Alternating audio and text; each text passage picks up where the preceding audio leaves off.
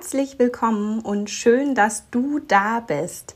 Heute bei einer brandneuen Folge meines Podcasts zum Thema Was macht einen guten Reitlehrer aus?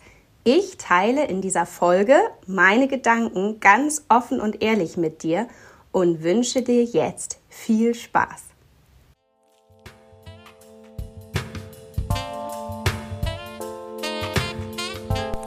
Herzlich willkommen zum Sitzkunst Podcast Reiten mit mehr Bewusstsein, Bewegung und Balance. Steht dir auch manchmal dein Kopf oder Körper im Weg und du weißt, das kann ich besser? Dann ist dieser Podcast genau das Richtige für dich. Denn der Schlüssel für feines Reiten liegt bei dir. Ich bin Julika Valentina, Expertin für Trauma- und neurozentrierte Sitzschulung, weil wir mehr mit in den Sattel nehmen, als wir denken – The mystery is in the history. In der Vorbereitung dieser Folge habe ich mal so eine Liste geschrieben, was für mich einen guten Reitlehrer ausmacht. Und die teile ich mit dir jetzt. Zuerst einmal finde ich, ist es wirklich wichtig, dass dein Reitlehrer gutes Fachwissen hat. Das ist wirklich die Basis eines guten Ausbilders.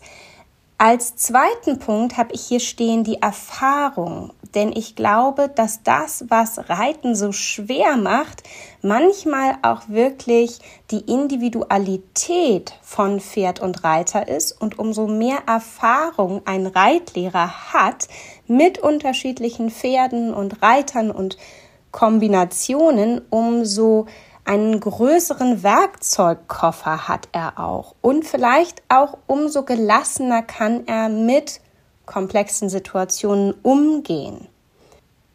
Der dritte Punkt auf meiner Liste ist, dass der Reitlehrer selbst Unterricht nimmt oder sich Zeit für Reflexion, Supervision nimmt und auch für Fortbildung, weil ich glaube, dass sonst so etwas wie Stillstand passieren kann, nicht muss. Ich glaube aber, dass Reiten lernen ja wirklich so prozessbasiert ist, dass es ganz, ganz wichtig ist, dass Ausbilder sich selber immer wieder neu reflektieren, auch die Erkenntnisse aus den modernen Wissenschaften mit einbeziehen und nicht in ein 0815, so haben wir das immer schon gemacht und es funktioniert doch irgendwie, ähm, ja, hängen bleiben, sondern dass dein Reitlehrer auch so einen inneren Forschergeist hat, wirklich, ja, immer noch mal auch zu gucken, wie kann es vielleicht noch leichter gehen? Wie kann es noch einfacher werden? Und dementsprechend dann auch, wie kann es am Ende auch noch zu mehr Erfolg führen für dich und für dein Pferd. Und als vierten Punkt ist für mich tatsächlich Kreativität und Intuition ganz wichtig. Dass dein Reitlehrer sich traut, auch mal gegen den Strom zu schwimmen oder wie ich auch gerne sage, out of the box thinking. Also mal so, ja, einfach mal offen zu denken, kreativ zu sein, dem Bauchgefühl zu folgen und es vielleicht auch einfach mal anders zu machen und etwas auszuprobieren. Und der fünfte Punkt, ganz wichtig für mich, ist, dass dein Reitlehrer empathisch sein kann, dass er dich und dein Gefühl ernst nimmt. Ja, das kann sein, dass dein Reitlehrer seine eigene Wahrheit hat zu einer Situation, auch von dem, was sein Auge ihm erzählt. Aber es ist ganz, ganz wichtig, immer wirklich auch zu gucken, wie fühlt sich der Reitschüler emotional, mental bei der Aufgabe, körperlich und was kann der Reitschüler fühlen? Wie fühlt sich für ihn das Pferd in der Aufgabe an? Weil manchmal ist das, was man sieht und das, was der Reiter fühlt, eben nicht identisch. Und dann ist es ganz wichtig, in den gemeinsamen Austausch zu gehen um herauszufinden, was da los ist und gemeinsam einen Weg zu entwickeln, der ja dann auch aus der Situation herausführt.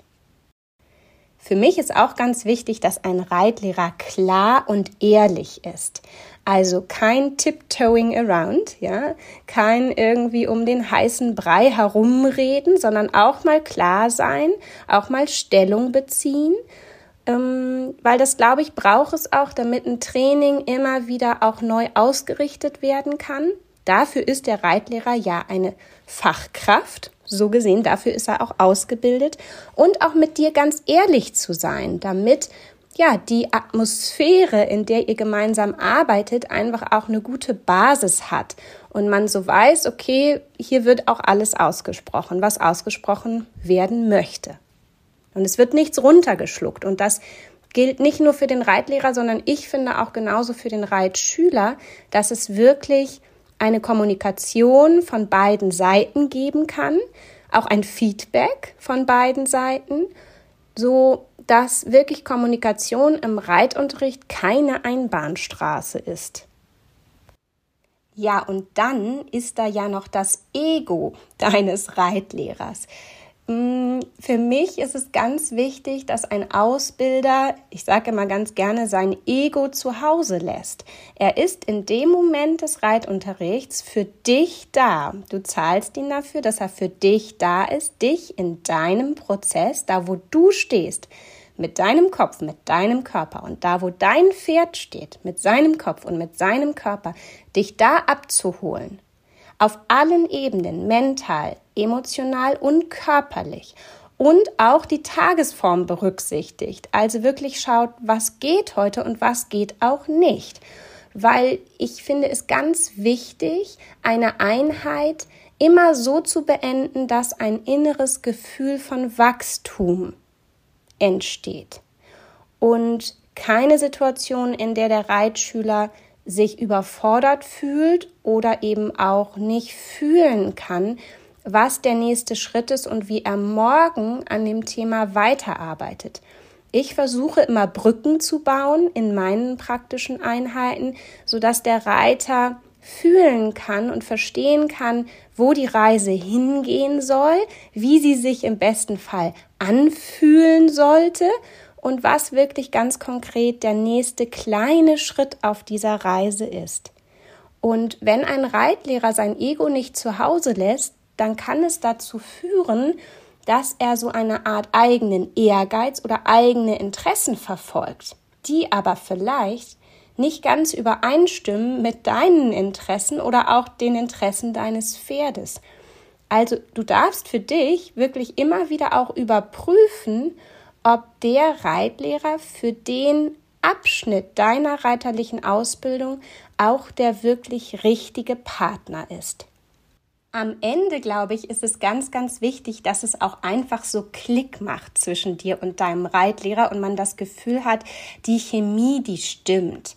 Weil wenn die Chemie nicht stimmt und es nicht so richtig Klick gemacht hat, auch auf einer ganz menschlichen Ebene, ich glaube, dass es dann immer schwer sein wird, sich wirklich darauf einzulassen, auf den Reitlehrer und auf seine Ideen. Und das ist natürlich das, was du machen musst, damit auch so ein Reitunterricht gelingen kann, ja, deinem Reitlehrer auch zu vertrauen, ihm Vertrauen zu schenken für den Prozess, den er für euch geplant hat und sich ein Stück weit auch da reinfallen zu lassen, ohne aber deine Sensoren und dein Bauchgefühl abzustellen, sondern eben im Fühlen zu bleiben und innerliches auch abzugleichen, ob sich das für dich stimmig anfühlt. Weil nur wenn dein System Ja dazu sagen kann, kann wirklich auch das, was dein Reitlehrer dir vermitteln möchte, in deinem System ankommen und umgesetzt werden weil von Menschen, die wir nicht mögen, fällt es uns ganz schwer, Dinge auch anzunehmen und umzusetzen. Da haben wir ganz oft innerlich dann so einen inneren Kritiker, der einfach im Widerstand ist. Und ich glaube, dann können wir uns die Zeit und das Geld auch sparen und lieber auf die Suche gehen nach einem besseren Match. Bevor ich diese Episode nun aber beende, komme ich tatsächlich nochmal zu dem mir wichtigsten Punkt.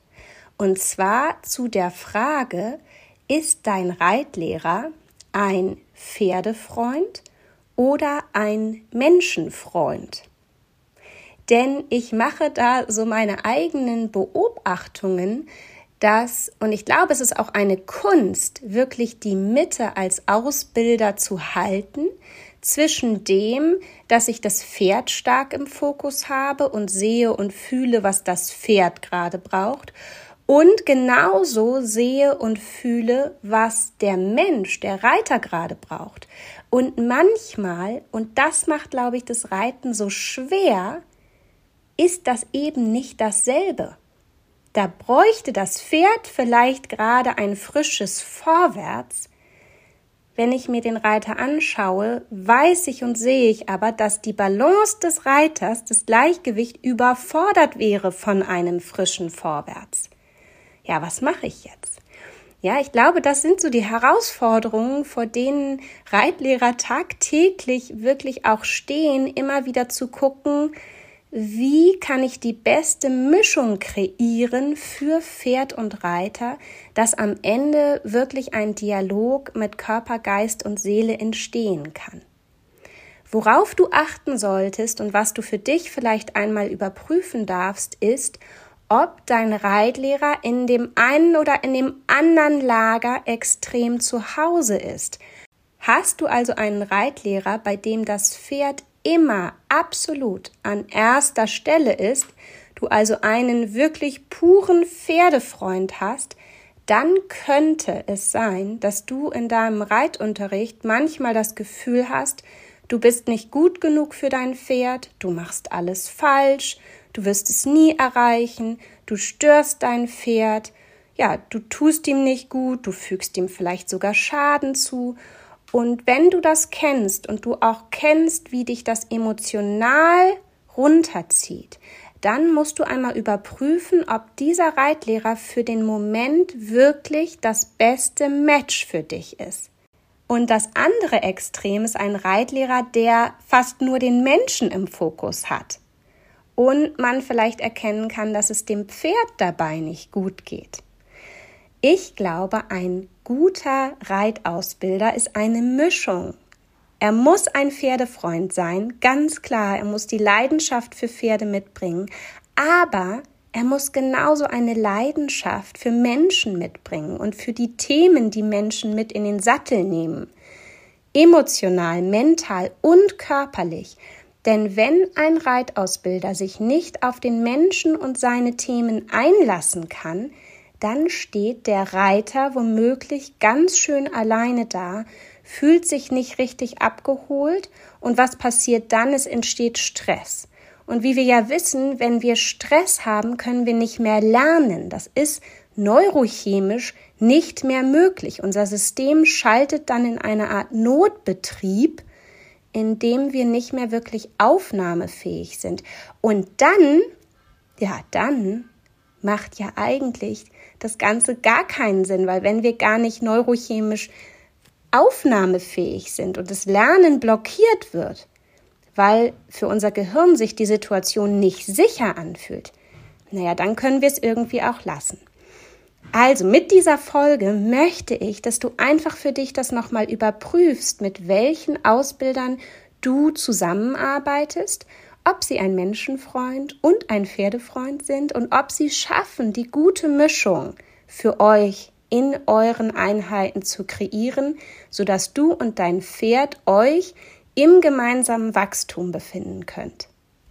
Dieses Thema ist mir ein großes Anliegen, wie du fühlen kannst, weil ich glaube, dass es eben an uns liegt, diese Reiterwelt und die Welt für die Pferde zu verändern, damit wir mehr in Kontakt mit uns sind und somit auch mit unseren Pferden und einfach noch mehr Leichtigkeit und Freude einziehen kann in die Kommunikation mit unserem Pferd.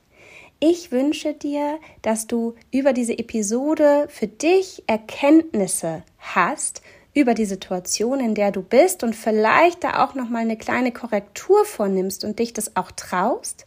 Da würde ich dich ganz mental hiermit jetzt ganz fest unterstützen, dass du dich das traust, wenn du merkst, du bist da nicht optimal betreut und ja, ich wünsche dir einfach für dich und für dein Pferd gutes Lernen, entspanntes Reiten und ich wünsche dir, dass du einfach in diesem Sinne auch einen richtig guten Trainer an deiner Seite hast. In diesem Sinne, bis ganz bald. Viel Spaß!